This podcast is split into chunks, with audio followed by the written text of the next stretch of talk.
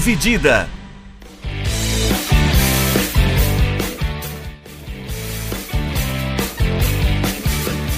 Olá, amigos do podcast Dividida, sejam bem-vindos a mais um episódio, mais uma semana que a gente está vindo aqui gravar com vocês. Do meu lado, dividindo aqui a tela aqui comigo, o Vinícius Bringel. Como é que tá, Bringel?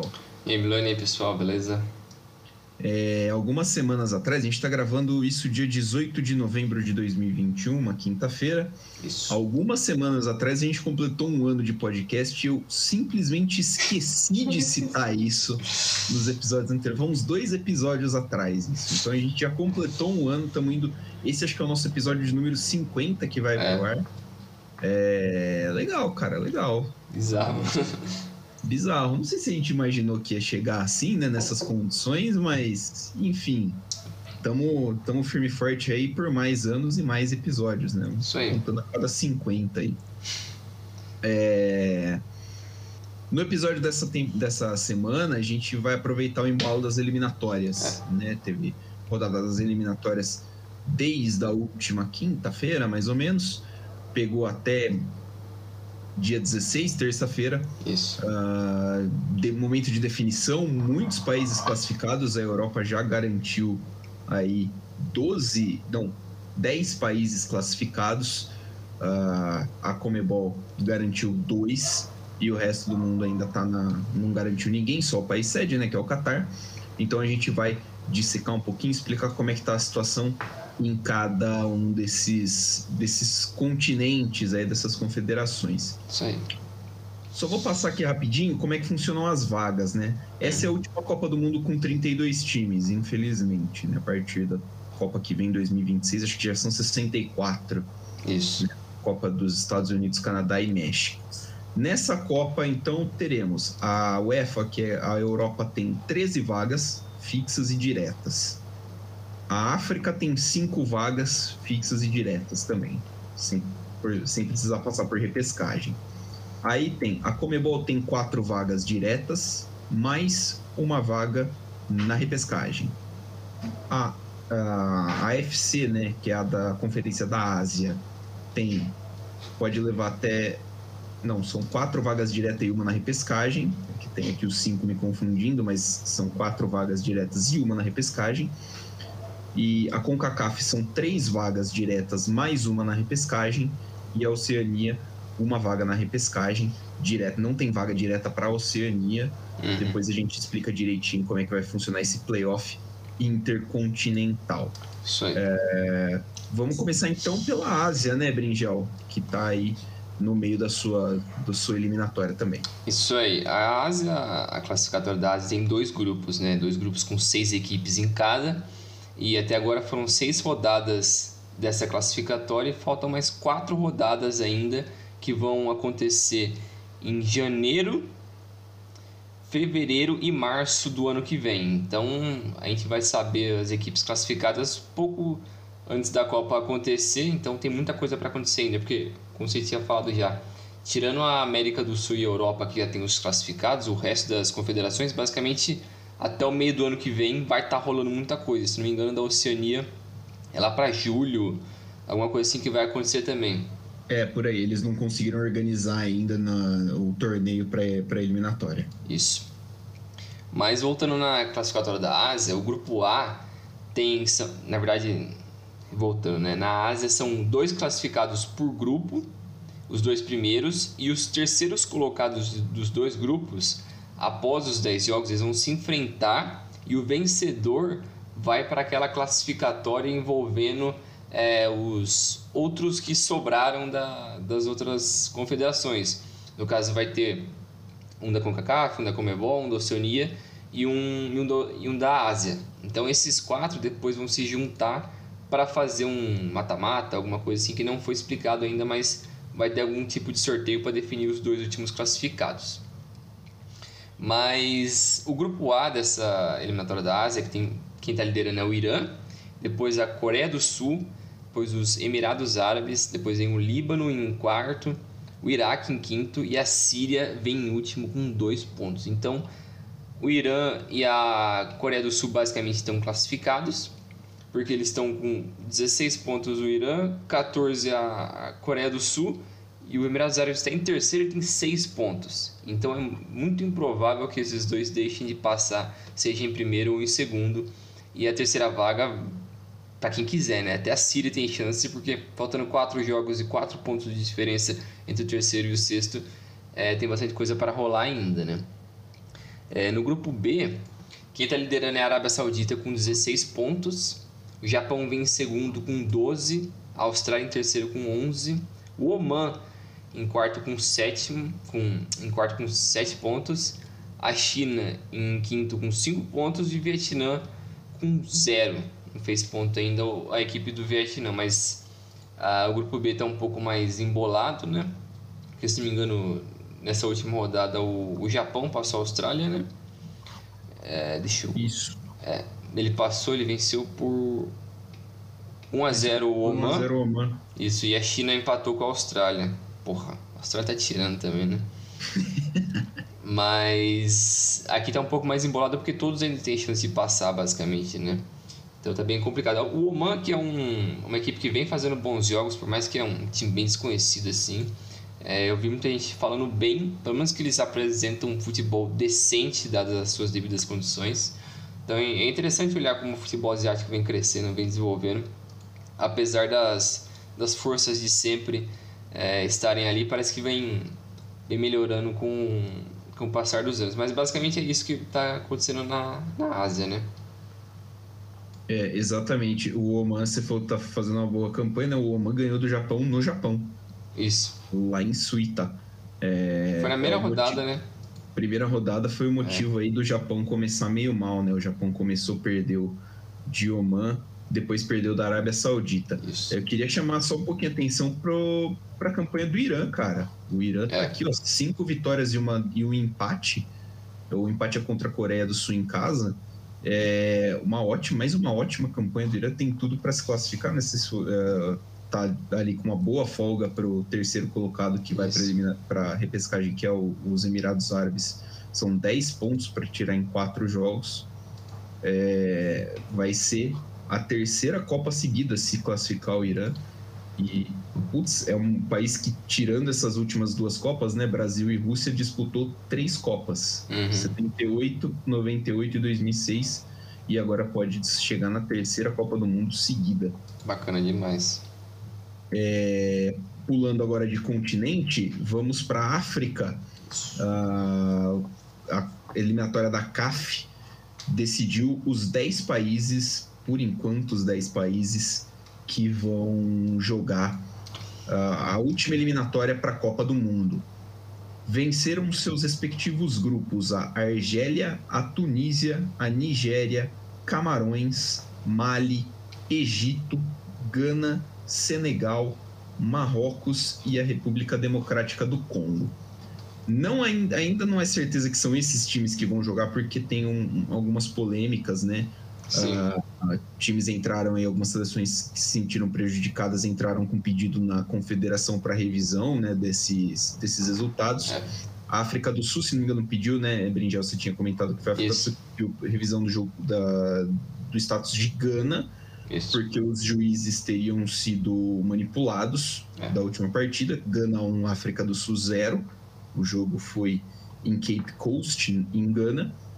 É, e o Congo também estaria sobre, sobre revisão aí, porque na última partida teria feito quatro paradas para substituir, o que não pode, né? Você faz as cinco substituições, mas tem que fazer ela em três paradas, né? Não contando o, o intervalo. Então, é.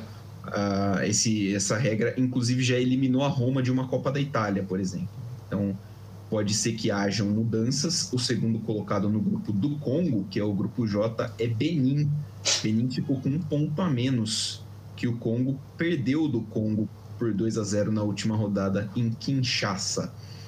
Como que vai funcionar essa eliminatória da África? São os 10 times, vão ser sorteados confrontos de ida e volta, eliminatória simples, ganhou, tá na Copa, perdeu, infelizmente está de fora. E é muita camisa pesada, né? A Argélia Sim. tem uma geração muito boa, a Tunísia também frequentando Copa recentemente, A Nigéria, se não me engano, é o país africano que mais jogou Copas do Mundo ao lado de Camarões. Egito tem uma seleção forte, Gana, Senegal, Marrocos, assim, é muito time bom. É uma eliminatória que é sempre muito competitiva, então são cinco vagas totalmente em aberto para a próxima, próxima Copa do Mundo. Vale a pena ficar de olho. Isso, e agora passando para as eliminatórias da CONCACAF, né? Na América do Norte também tem bastante coisa para acontecer, porque lá é só um grupo com oito equipes, mas com dois turnos. Então são 14 jogos, é bastante coisa para rolar. Tanto que até agora foram só oito partidas, então seis partidas por acontecer. É muita coisa ainda, mas já está bem definido assim, porque para surpresa de muitos, o Canadá está liderando esse grupo, né? Ele está com 16 pontos, seguido dos Estados Unidos com 15, o México com 14, o Panamá com 14, a Costa Rica com 9, a Jamaica com 7, El Salvador com 6 e a Honduras em último com 3. Mas aqui, como a gente tinha falado antes, são três classificados diretamente e o quarto é, vai para aquele playoff entre as confederações, né? Que pega todos os que sobraram das outras confederações. Mas é, é bacana essa rodada para a CONCACAF, principalmente por causa do Canadá. O Canadá venceu as duas partidas dessa, dessa rodada. Venceu o México no último jogo por 2 a 1 lá em Edmonton, uma neve do caralho, um frio absurdo. Eu acho que até vi gente falando, porra, isso daqui tem, os caras têm que jogar para sempre agora em Edmonton, um lugar que é muito frio, porque ninguém consegue ganhar. É o fator, foi... fator campo ali. E foi, foi um jogo divertido, eu consegui assistir um pedaço do jogo, foi um jogo divertido de é. assistir, né? Aquele puta mão de neve e é. tal, frio do caramba. É, o jogo foi muito histórico pro Canadá, né? O Kyle Laring, que fez os dois Isso. gols, se tornou. É, empatou com o Duane de Rosário, se não me engano, como o maior artilheiro da história do Canadá. E o Hutchinson se tornou o, maior, o empatado também em primeiro, como o jogador que mais vezes usou a camisa do Canadá, esses recordes vão ser quebrados. É, sim. É, possivelmente na próxima rodada, onde o Canadá vai visitar Honduras. É, tô ansioso, cara. Tô torcendo aí pro Canadá e pra Copa. É, vai ser a primeira Copa do Canadá desde 86. É. Né? Então, assim. É, e é uma seleção que vem tendo uma geração muito bacana, né? Eu acho que o maior destaque é o. É o Davis, né? Alfonso Davis, que joga no Bayern, mas lógico que na seleção ele vai funcionar mais ou menos como o Alaba funciona na Áustria, que é um cara que joga na defesa no clube, mas na seleção, como não tem muita gente de destaque assim, o cara vai para frente e faz o que ele quiser. Então acho que vai ser algo parecido assim, mas tem uma geração boa. E nessa rodada também de destaque, eu acho que vale lembrar o filho do George Weah, o Timothy, que joga pelos Estados Unidos, que foi onde ele nasceu. É, e é um dos maiores jogadores de todos os tempos, George Weah, já foi vencedor de bola de ouro, pelo Milan. Presidente agora da, do país dele, lá da Libéria, né? Isso. É, e o filho dele joga pelos Estados Unidos. Ele fez até um gol agora nesse, nesse último jogo no empate contra a Jamaica. É bacana ver filho de mais um ex-jogador. E também é interessante lembrar que o México, nessas duas últimas rodadas desse, desse final de semana, ele perdeu os dois jogos, né? Para o Canadá e para os Estados Unidos. Então, a briga ali para ver quem vai ser primeiro, segundo ou terceiro nesse, nesse grupo tá ficando interessante, mas eu acho que é, vai ficar entre esses três aí, apesar do Panamá estar tá encostado ali com a mesma pontuação do México. É bacana, vamos ver o que, que vai acontecer nisso daí. É, eu achei que dava para Jamaica, né? A Jamaica tem uma é. boa leva de jogadores interessantes também, de caras de Premier League, né? É. A Jamaica empatou com os Estados Unidos, inclusive no, último jogo lá, em, lá na Jamaica com o gol do Michel Antônio, jogador do West Ham. Uh, mas eles estão um pouquinho longe da, da zona de classificação, tem muito ponto para tirar aí de Costa Rica e principalmente do Panamá. Vai, acho que vai ficar difícil. A última, a, acho que a última, a vaga ali da repescagem vai ficar entre Costa Rica e Panamá, que são dois times, assim. Costa Rica já foi para, acho que foi para as últimas duas também, né? As últimas duas ou três copas. Uh, o Panamá foi para a última. É, mas é uma... eu, eu, acho que eu sinto que a Costa Rica tá com uma geração mais velha, né? Tá acabando esse ciclo é. dessa, dessa geração e o Panamá pode surpreender nessa daí, né? Realmente, acho que aí vai ficar entre essas duas, mas um pouquinho mais pro, pro, pro Panamá, talvez pela vantagem. Isso.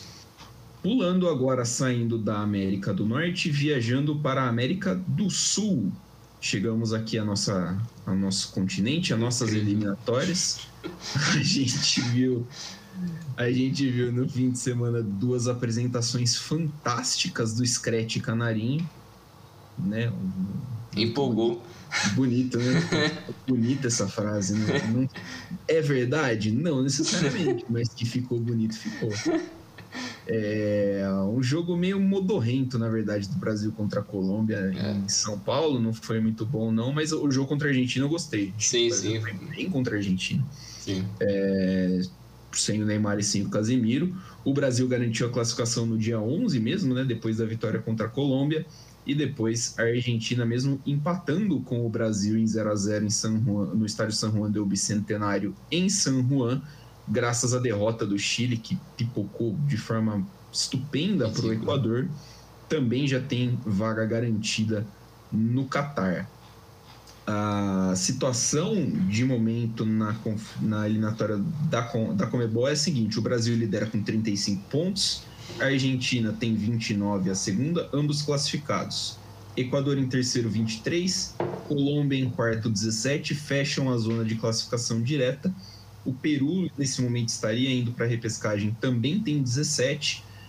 E aí depois, Chile, Uruguai e Bolívia estão a um jogo de distância, né? Menos de um jogo de Isso. distância. Dois pontos ali de Peru e Colômbia. Na penúltima posição, Paraguai, que tem 13 pontos. E em último, Lanterninha, Venezuela, que só tem 7 pontos.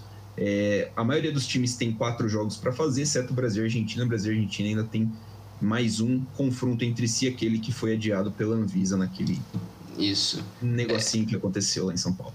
É, e eu acho que apesar do pessoal criticar bastante a, a eliminatória da América do Sul, que eu acho válido porque o, o, nível do futebol aqui, se você tentar comparar com outras partes do mundo, principalmente com a Europa, você obviamente vai ver um desnível, é, é bem evidente, assim, porque obviamente os melhores jogadores do mundo estão concentrados na Europa. Mas eu acho que uh, o que é sempre bacana da, da América do Sul é a competitividade. Sempre é muito bem equilibrado, por mais que o Brasil e a Argentina sempre vão ter uma certa folga, o resto ali, o pelotão que sobra, é sempre muito competitivo. Eu acho que o exemplo disso é só você olhar para esse ano, porque entre o, o, quarto e o nono colocado do grupo são quatro pontos, é muito pouco. Então todos ainda têm muita chance de conseguir passar. O Uruguai, o Chile, a, até a Colômbia, eu acho que eles estão num período de transição de, de safra ali. O Chile e o Uruguai tiveram gerações muito vencedoras. O Uruguai com o Soares, o Cavani. O Godinho já está meio. Eu nem sei se se desligou totalmente da, da seleção, mas é um cara que foi muito vencedor naquele período, mas já não está mais naquele alto nível. É, o Chile também com o Sanches, o Vidal, esses caras que venceram muita coisa, venceram duas Copas América nesse, nessa década, né? Então, um período Sim. muito vencedor dessas seleções, mas agora, passando por uma transição de safra, o que é muito difícil para esses países que são menores. Então é muito mais difícil você encontrar o talento e você trabalhar isso é muito mais complicado. E pelo menos eu sinto que o Uruguai se tornou um pouco refém do Tabares. Se tornou um pouco refém de não conseguir achar um outro técnico que vai conseguir é, ser o substituto dele, conseguir fazer um trabalho diferente e encontrar novos talentos, porque com certeza o Uruguai tem bons jogadores. É, então eu acho que é mais uma questão do Uruguai se achar nesse novo ciclo, que obviamente é muito mais difícil, porque nesses países é, esses entre safra acaba sendo muito doloroso, né? Você passa às vezes é, um, um, dois ciclos de Copa do Mundo sofrendo bastante, até você encontrar um novo ritmo e voltar a ser competitivo. É como o Uruguai foi no, no início desse século, o Uruguai era uma vergonha, tomava um pau todo mundo. Era, tinha times bem fracos, até se encontrar de novo no, na transição da década ali, né? Lá a partir 2010. do meio da década ali, né? É. Encaixou um time mais legal. É, tanto que foram semifinalistas em 2010, venceram a Copa América depois, conseguiram emplacar bons resultados ali, mas, mas acabou ficando muito dependente, eu acho, de Soares e Cavani. O Cavani de vidro ultimamente, o Soares, putz, ele perdeu totalmente a mobilidade, a capacidade que ele tinha nos auges de, de Liverpool, de Barcelona, então infelizmente uma, uma hora esses caras vão embora, né? Mas eu acho que a América do Sul tá bem bacana, assim. Eu gostei, você falou do jogo da Argentina e do Brasil, eu acho que foi um jogo da hora demais, mano. Porque, dos, putz, se você pensar nos últimos, sei lá, 10 anos de Brasil e Argentina, você lembra de quantos jogos foram marcantes? Eu lembro de quase nenhum. Nossa, nenhum. Então, teve um 3, acho que teve um 3 a 0 no Mineirão nas eliminatórias de 2018. Esse eu lembro. Um Mas jogo... assim, foi é. um passeio. É. A Argentina não viu a cor da bola naquele é. jogo. Então, Naquela época eu tava com, não tava com o São Paulo, tava não? Não lembro se era o São Paulo o técnico. Vou, vou, vou dar uma pesquisada. Mas enfim, é, eu acho que esse momento novo da Argentina, vencer a Copa América, tirou um peso das costas deles. É, o Scaloni também está se mostrando um cara que está conseguindo controlar bem as ações ali, juntar, fazer uma, uma química bacana entre os caras de uma geração anterior, do Messi, de Maria, é, esses caras assim, para vir para uma geração mais nova com Guti Romero, Depou. Tem bastante gente nova surgindo nessa geração, o Lautaro que são caras que vão ser o futuro da Argentina. Então acho que ele está conseguindo fazer uma mescla bacana e, e voltou a dar um ânimo maior para esse time da Argentina. Tá? E eu acho que reflexo disso foi esse jogo contra o Brasil. Foi um jogo gostoso de assistir. Teve um ar ali de, de treta, mas é bom, mostrou que pelo menos os caras estavam interessados. Rapaz, foi um jogo divertidíssimo de assistir, principalmente na Globo. Porque você vê, era os argentinos batendo os brasileiros, provocando o Galvão puto com a arbitragem, porque o também era pra ser expulso e tal. Uhum. E não foi, o Galvão passou o resto do jogo cornetando o juiz, cara. melhor, estádio pequeno, torcida xingando, melhor coisa que tem. Bom demais. Pai da clássico, pai da clássico. Aquele 3 a 0 o técnico da Argentina era o Eduardo ba... era o Edgardo Balsa, Porra. na verdade. Segura o banco do Brasil. Goleiros: o Everton e Alex Muralha. Zagueiro Gil, Felipe Luiz, Douglas Costa, Thiago Silva, Rodrigo Caio, Giuliano, William, Lucas Lima, Roberto Firmino e Fagner. Nossa, velho, que horror. que que é isso? O Brasil foi com Alisson, Daniel Alves, Miranda Marquinhos e Marcelo, Fernandinho, Renato Augusto, Paulinho, Felipe Coutinho, Neymar e Gabriel Jesus. Parece que foi num mundo paralelo isso, né?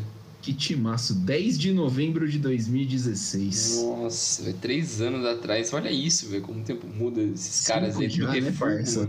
Você tá louco, velho. É, são cinco anos já, né? Na verdade, não três, são cinco, né? Cinco, cara, eu tô moscando desde 2018. ah, mas é, é, é louco como as coisas mudam, né? é. um ciclo de Copa depois e muita coisa já é diferente.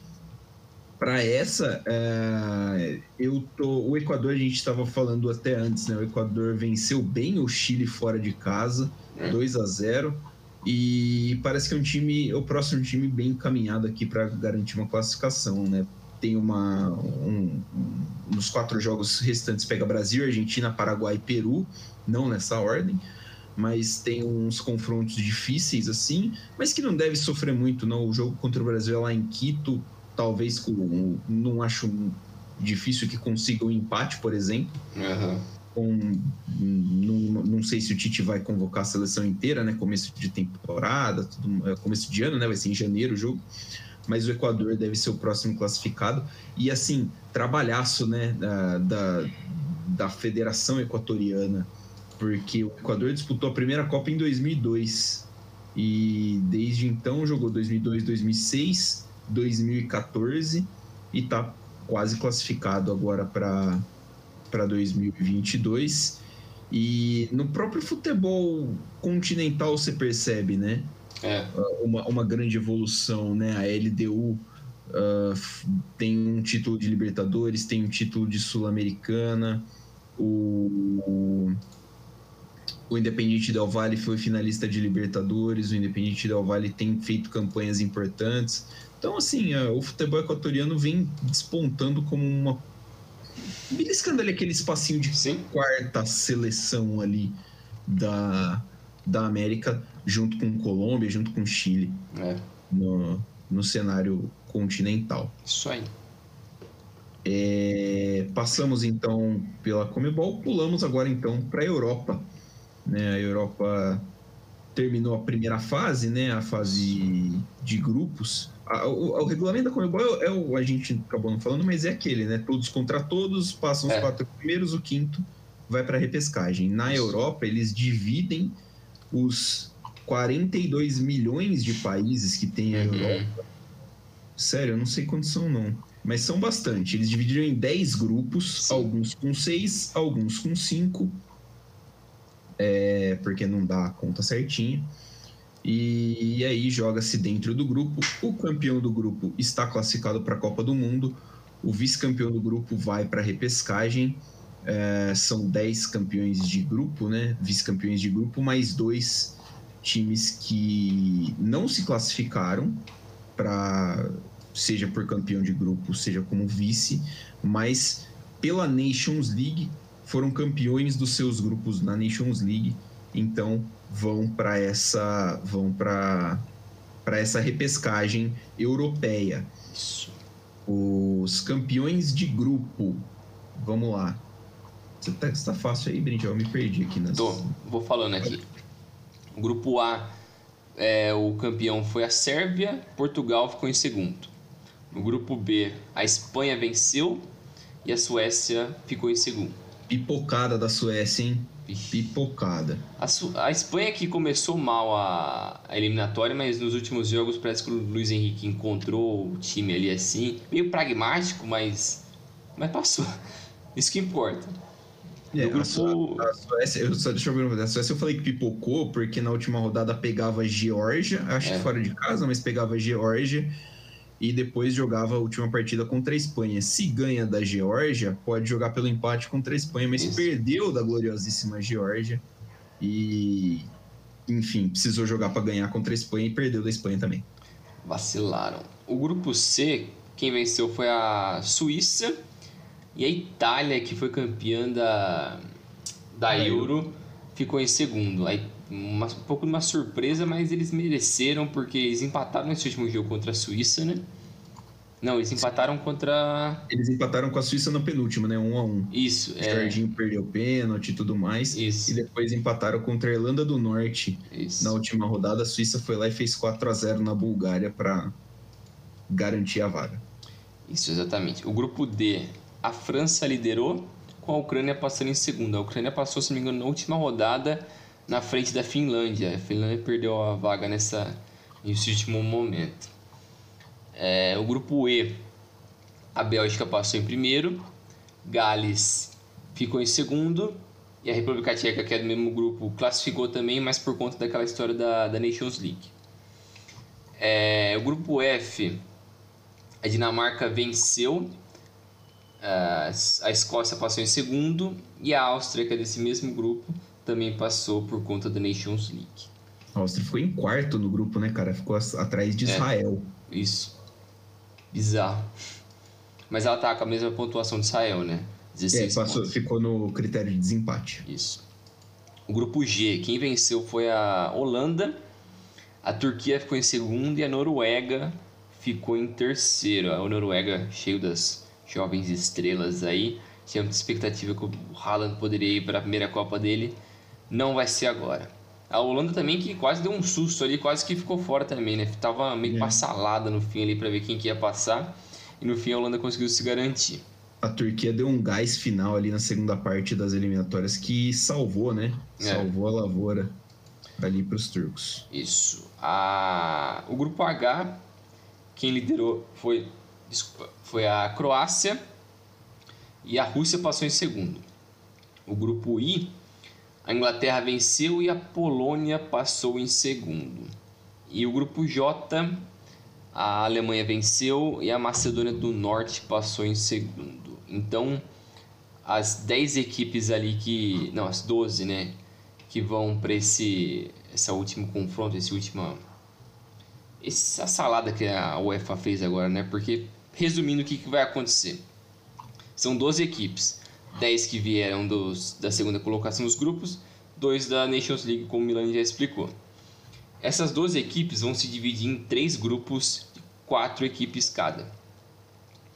Nesses grupos vai ser um sistema de mata-mata, então vai ser semifinal e final, e quem vencer cada grupo é que vai se classificar para a Copa do Mundo.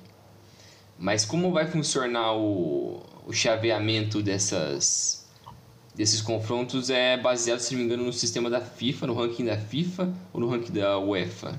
Eu acho que é no ranking da UEFA. Tem aqui, eu tô, tô aberto aqui, uh, tá no eu lembro pote... que antes era da FIFA, mas eu não sei se eles mudaram isso. Tá aqui no, no pote 1 de que pode que vai jogar a semifinal em casa, Portugal, Escócia, Itália, Rússia, Suécia e Gales. Isso. Uh, ah, não, é, se não me engano é pelo Portugal, Escócia, Itália, Rússia, Suécia é. Eles são o primeiro pote, é. Pelo, pela campanha na eliminatória, né? Eles decidem em casa, então, a semifinal.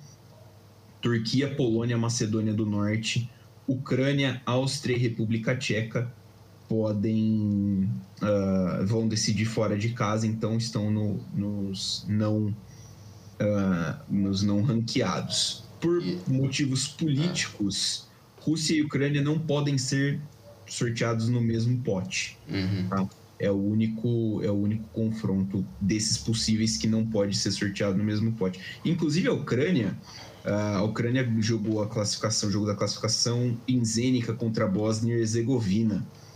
Uh, venceu por 2 a 0 e teve um fato curioso que torcedores ucra uh, ucranianos levaram a bandeira da Rússia para provocar a Rússia, sei lá, né? Essa galera meio pancada da cabeça e virou a bandeira da Rússia de cabeça para baixo. Só que a bandeira da Rússia, de cabeça para baixo, é igual a bandeira da Sérvia, vermelho, azul e branco. Os bósnios olharam, os bósnios têm uma treta histórica também Sim. com a Sérvia, olharam, acharam que era uma bandeira da Sérvia, entenderam como uma provocação e foram para cima dos ucranianos, causando assim um pequeno, pequeno desentendimento, mas que foi logo resolvido, não precisou sim intervir em muita coisa, mas enfim, coisa que acontece. É. Uh, esses grupos, né, que nem o Brinjal falou, vão ser uh, sorteados agora em, no, no, final de novembro, né, dia 26 de novembro, daqui Isso. uma semana em Zurique. É, vão ser jogados em março, né? As semifinais em 24 de março, todas elas, todas elas em 24 de março, e as finais para decidir quem vai para a Copa do Mundo no dia 29 de março. Então, finalzinho de março a gente já vai ter todos os grupos. É. E uma coisa que é, que é curiosa, né, é que é meio arriscado esse chaveamento, né? Porque por mais que no primeiro confronto vai ser o melhor ranqueado contra o pior ranqueado, no segundo confronto, em tese na final de cada grupo, você pode cair com um outro cabeça de chave forte. Então, por exemplo, Portugal e Itália podem cair no mesmo grupo e se encontrar numa eventual final de grupo. Então você já mata uma das grandes equipes ali é, em um grupo. Então é, é meio perigoso esse caminho que, que as equipes vão ter que passar, né? Mas eu acho que é bacana, você coloca, você envolve mais barreiras, você cria menos, você dá mais oportunidade para as equipes, né? Perde um pouco da mesmice. Exatamente. Ainda mais que é jogo único também. Sim, é, é, é, importante frisar, são jogos únicos, não é ida e volta, é só Sim. jogo único. É, o, o, legal, né, cara, é que você vê bastante time diferente, né? A Macedônia do Norte pode pintar, pintou na Euro, né, é. de 2020, que foi esse ano pode pintar numa Copa ano que vem. A, a Turquia, que não vai para a Copa tem um tempinho, a Turquia acho que não vai para a Copa desde 2002, pode estar tá pintando também. Então, o Gales também está sempre batendo na trave, é mais uma chance. É bem legal e pode, claro, né, ficar de fora aí uh, alguma seleção gigante, como por exemplo a Espanha estava arriscada de ficar de fora até essa última rodada. Uhum. Né? Então, ah, a gente podia ter a Croácia. A Croácia ganhou da Rússia por 1 a 0 na última rodada é. para passar direto, então podia ter a Croácia, atual vice-campeã do mundo, também nessa eliminatória. Né? Então, Portugal veio parar nele na, nessa, nessa repescagem também na última rodada, né? Perdeu da Sérvia por 2 a 1 Em casa. Mitro, em casa, gol do Mitrovic, o grande Mitrovic do FIFA, aos 90 do segundo tempo ali, estouro do cronômetro. É festa e os sérvios duas, uh, duas Copas seguidas. Inclusive, essa é mais uma Copa consecutiva desde a dissolução da Iugoslávia. Né? Os países da Iugoslávia se dissolveram ali no começo dos anos 90, mais ou menos junto com a União Soviética. Ali, pós-94, eles começaram a disputar a Copa como países independentes e desde então, desde 98, a gente tem pelo menos dois países da antiga Iugoslávia disputando a Copa, toda a Copa do Mundo. É. Mostra como a, a, região é muito forte, né? De talentos e tal. Eu acho que a Sérvia talvez seja o maior exemplo disso. Sérvia e a Croácia, ele também tem, tem muita força ali em questão de base, de formar talentos. É mais uma questão de encontrar um técnico que vai conseguir juntar todo mundo ali. Porque se você pega essa geração da Sérvia, tem o Vlahovic da, da Fiorentina. Craque. Ótimo jogador, que tem sido muito disputado, muito conversado por, por grandes equipes da Inglaterra. Tem o Milinkovic Savic, que está há um tempão na, na Lazio, ótimo Lazio. jogador também. Então, é um time muito experiente, é um time muito. Por mais que seja jovem, é um time Meio muito cascudo, bom. né? É, mas é, é um, um time, time, muito bom. É um time que a Sérvia tem um título mundial sub-20 em cima do Brasil, se não me engano, eu acho que é 2013 ou 2015, alguma coisa assim.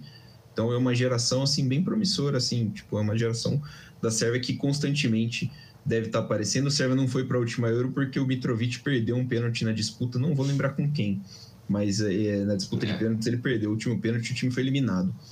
a Croácia também dispensa mais Sim. apresentações, né? Tá aí há várias Copas seguidas também jogando, acho que só não foi para 2010 e atual vice-campeão do mundo. Sim. Então, assim, é uma, é uma região que, quando existia a Iugoslávia, era conhecido como a, o Brasil da Europa em relação aos jogadores, porque sempre produziu muitos jogadores habilidosos Sim. também. É, enfim, aí só para explicar como é que vai funcionar o, o playoff intercontinental, é, são quatro, quatro seleções, né? Uma da Ásia, uma da América do Norte, uma da América do Sul e a seleção que vencer a eliminatória da Oceania. Vão ser dois confrontos que vão ser sorteados, né? É, vão sortear, por exemplo, sei lá, Ásia e América do Norte. Dois confrontos, um em cada país, vale para outro confronto. E aí, em 29 de junho, acho, é a previsão de. De acabar de ver aqui, hein? É, junho, junho de 2022 é a previsão para rolar esses confrontos. E aí a gente já vai ter todos os 32 países classificados para a Copa no Catar, que ano que vem vai ser disputada no final do ano. Né? Isso em novembro, né? Novembro ali, entre novembro e dezembro, uh, por causa do calor, já que a FIFA resolveu ignorar isso em prol do dinheiro, né? Teve que dar esse migué aí para para para os caras não morrerem assados durante um torneio de futebol. Sim. É, eu acho eu tava pensando nisso essa semana. Eu acho que essa Copa do Mundo tem tudo para ser a mais aberta em questão de quem pode vencer, assim, por acontecer justamente no meio do ano, onde os jogadores não chegam quebrados depois de uma temporada inteira, vai estar todo mundo em tese no mais alto nível ali, pronto para para jogar o seu melhor futebol. E também por ser um país onde o clima é totalmente diferente, eu acho que vai abrir uma, um leque de variáveis ali absurdo que dá para literalmente qualquer um ganhar. Então eu acho que vai ser bem interessante essa Copa do Mundo.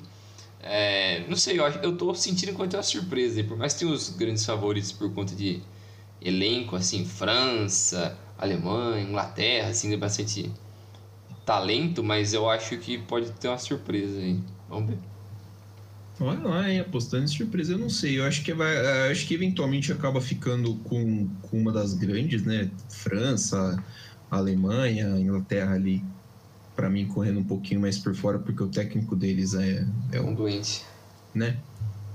Uh, enfim, e, mas vai ser interessante, pelo que você falou, o futebol de seleção ele já é muito nivelado, né? É. Porque é você não tem o tempo para treinar, desenvolver um esquema de jogo, assim, assim, assado. É, você vai muito mais no, no jogo de encaixe, né? De como você vai se encaixar ali com o seu adversário e mais ou menos seja lá o que Deus quiser, né? Equilibrar o talento e encaixar contra o talento adversário. Isso. Então, é, a última Copa com 32 times, imagino que vai ser uma Copa que tenha não, não imagino que seja, vai ser tão emocionante, não. Um jogo igual foi na Rússia, assim, que não teve tanto jogo bom, é. bom, bom assim, mas é, também acho que vai ser bem aberto, vai estar entre uns seis ou uns cinco ou seis seleções ali aptas a ganhar, incluindo, por exemplo, Brasil e Argentina. Sim, sim. Vejo como candidatos abertos a isso. Isso aí. É, ficamos conversados então, Brinjel? É isso aí, valeu, valeu, pessoal. Até a próxima. Sigam nas redes sociais, hein? Arroba Dividida Podcast em Facebook, Twitter e Instagram. Quando classificar todo mundo, a gente vem aqui e vai fazer uma simulaçãozinha de, dos grupos. Divertido pra caramba fazer isso. É, valeu, galera.